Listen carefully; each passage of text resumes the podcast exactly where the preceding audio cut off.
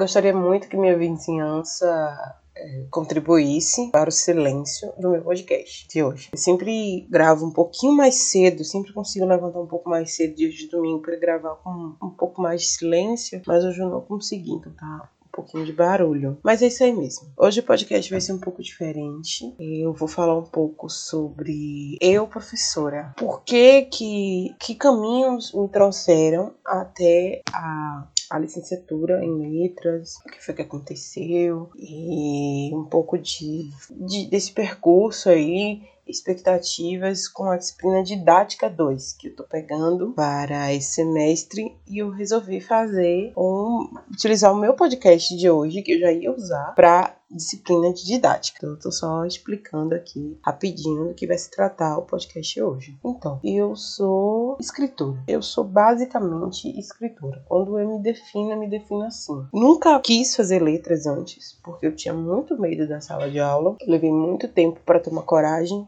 tomar essa decisão, justamente porque eu não queria ir para sala de aula. Mas no entanto, eu era aquela menina que brincava de escola com as primas, com a irmã e a prima, e ficava com um quadro lá. Eu sempre queria ser a professora. Ensinei minha irmã, ensinava os deveres de minha irmã, ajudei minha irmã a aprender a ler e sempre estava nesse lugar. Mas quando a gente vê a realidade de sala de aula, inclusive a aluna que eu era, que eu era uma aluna bem problemática, vamos dizer assim, a gente acaba tendo um pouco de resistência com a sala de aula. E tem mesmo. Quando eu entrei na UFBA, eu tentei colocar só bacharelado, mas a concorrência estava maior, tava, a de licenciatura estava menor, então eu acabei colocando licenciatura sem saber mesmo o que ia ter pela frente. Antes disso, eu já tinha tentado fazer o curso de pedagogia, né? E não, não me adaptei, porque criança é, é uma outra, uma outra gama né, de coisas. Letras é mais meu universo. Hoje eu gosto muito. Eu aprendi a gostar de sala de aula dentro do curso de letras. Eu aprendi e desde 2017 que eu atuo em sala de aula como professora regente, né? A gente não tem muito essa coisa de, de estagiar, não. A gente vai, é jogado lá na sala de aula e vire-se. Eu, como professora, eu sou, eu costumo ou tento ser a mesma pessoa que eu sou no meu dia a dia. Eu falo com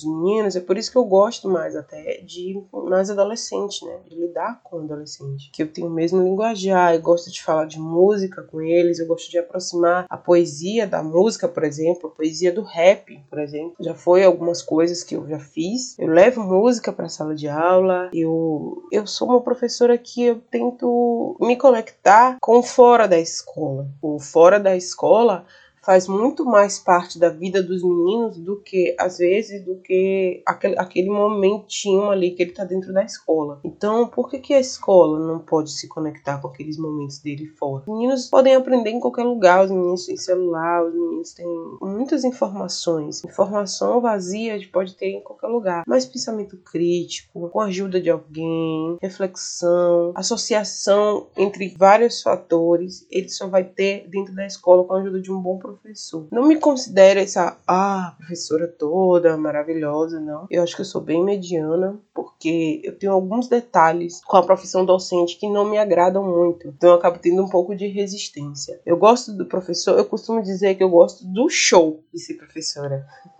Eu não gosto dos bastidores, eu gosto do show. Ou seja, eu aquela parte de planejar, de, de entregar planejamento, de participar de reuniões, eu acho extremamente burocrático, chato. Apesar de reconhecer que são atividades necessárias para a carreira de professor, mas é muito pesado, cansativo, burocrático. O professor já tem uma, uma larga função dentro de sala de aula. O professor leva trabalho para casa, por exemplo. Eu trabalhando CLT, eu consigo deixar o trabalho no trabalho, mas o professor não consegue fazer isso. Sobretudo em tempos pandêmicos, né? Eu estava numa escola no ano passado, os, os alunos me encontravam simplesmente no meu WhatsApp pessoal, no meu e-mail pessoal. Então eu tentava separar o máximo, eu pedia para os professores, meus colegas, não compartilharem meu número. Eu fiz um e-mail exclusivo para trabalhar, mas não adiantava. Os meninos me encontravam no Instagram, era pai de aluno vindo falar comigo, tipo, sei lá, sete horas da manhã de um domingo. Era nessa pegada. Então isso me incomoda um pouco. É como se o professor não tivesse direito a ter vida. Então eu tenho um pouco de resistência a estar em sala de aula por causa disso. Mas a gente vê uma conjuntura atual, política, que demanda a existência de professor. Sim, os cursos de licenciatura têm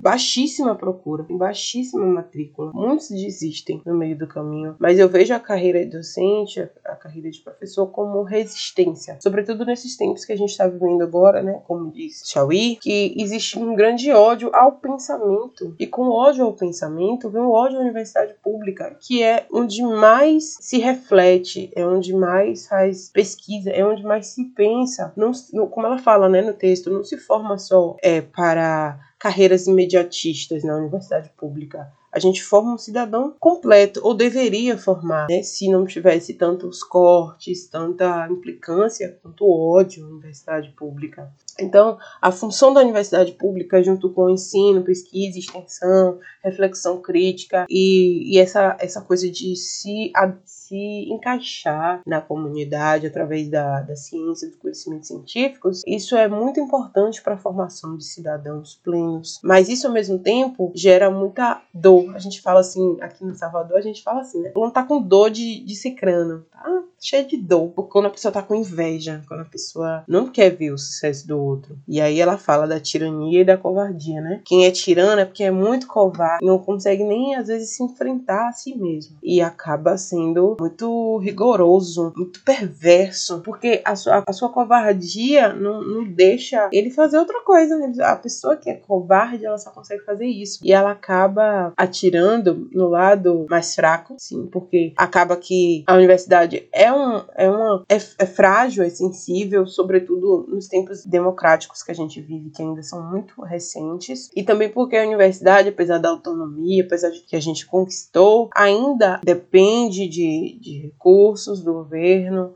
o governo tem a obrigação, sim, de manter a universidade. Eu tenho um, um, orgulho, assim, da universidade pública brasileira. Principalmente quando a gente, a gente não tem muita noção, a gente que nunca viajou para fora, mas quando a gente assiste filme, série, que a gente vê o esforço daqueles meninos para juntar dinheiro desde a infância para ir pra faculdade, sabe? A gente tende a, a dar um valor, assim, a ter um orgulho. Eu passei muitos anos para entrar na UFBA, muitos anos mesmo. E eu posso dizer que eu digo para todo mundo, não tenho vergonha, que eu entrei na UFBA hoje, que era meu sonho. Eu estou estudando na Universidade Federal da Bahia por causa de Haddad, Fernando Haddad. Por quê? Eu dizia que eu nunca, jamais ia fazer aquela prova do vestibular que era antes. Eu fiz o da UNEB, passei, entrei na UNEB, foi, foi quando eu fiz pedagogia. Tudo que eu quis na minha vida eu consegui na área acadêmica. Eu passei na UNEB, depois eu consegui bolsa, depois eu consegui fiéis, mas eu queria entrar na UFBA. Então, quando veio o Enem, aquela coisa do do Enem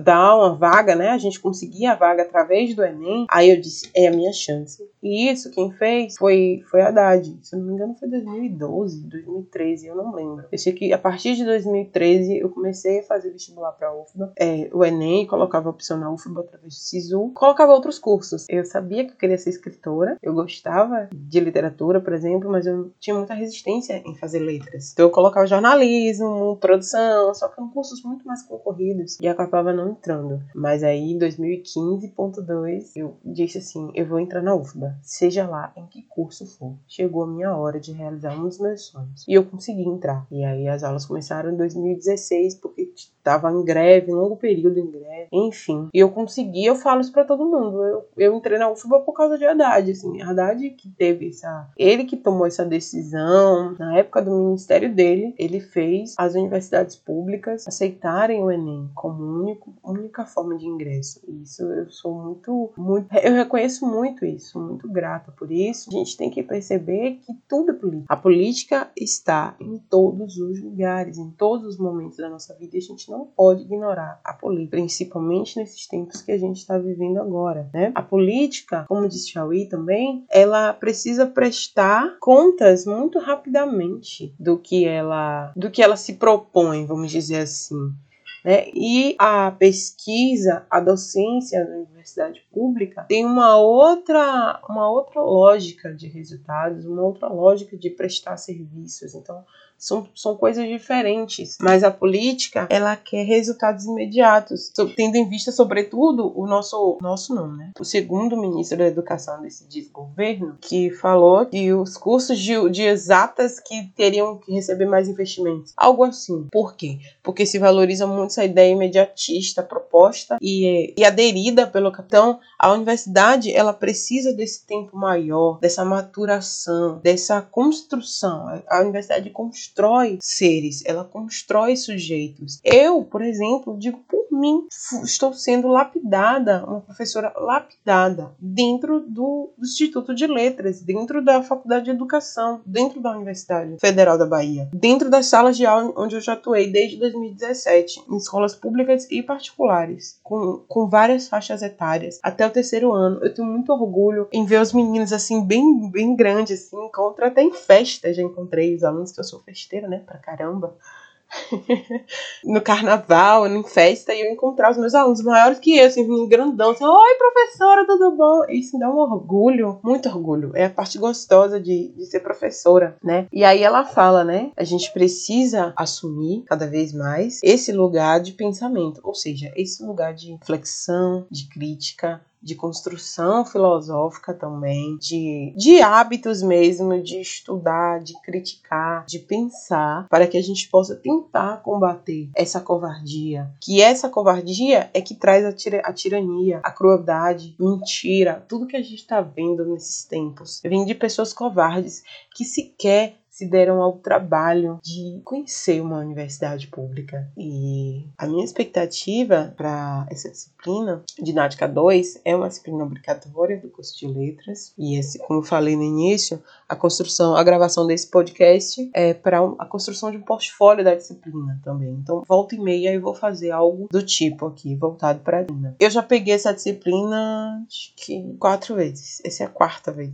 Sempre eu largo. Teve um, um, um período 2019 que todo mundo já sabe, que eu fiquei doente mesmo, eu tive paralisia facial e eu larguei. Eu precisei largar muitas, todas as disciplinas, eu larguei o semestre porque eu tava deformada. Mas antes eu largava, sabe? Me estressava com o professor, me estressava com a quantidade de trabalho e eu me estressava. Só que eu consegui amadurecer, entender 2019 para cá, por exemplo, e, e perceber a importância de didática 2, porque eu atuei em sala de aula todo esse tempo sem didática 2. E essa essa talvez seja a minha dificuldade em fazer os bastidores da sala de aula, por exemplo, né? Que eu falei anteriormente. Aquela coisa de planejar, de enviar no prazo os planejamentos, cumprir todas as demandas dos professores fora da sala de aula. Talvez, não sei, mas eu tenho expectativa mesmo de terminar essa disciplina, porque eu preciso me formar. Eu tenho expectativa de aprender mesmo a fazer direito essa parte de essa parte burocrática do, da carreira docente e também também a gente precisa aprender a combater o ódio. E a didática 2, ela,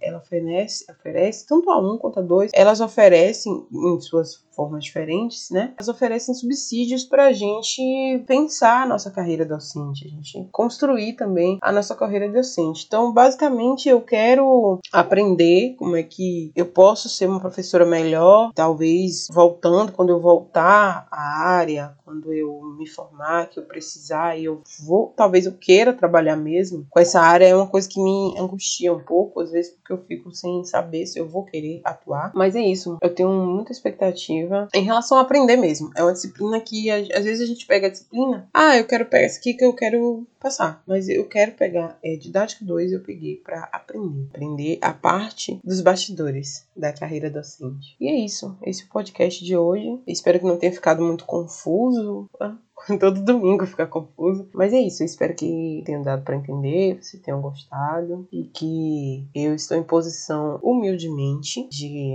aprendiz e espero ser uma boa professora, aprender a ser uma professora melhor. É isso, bom domingo para vocês.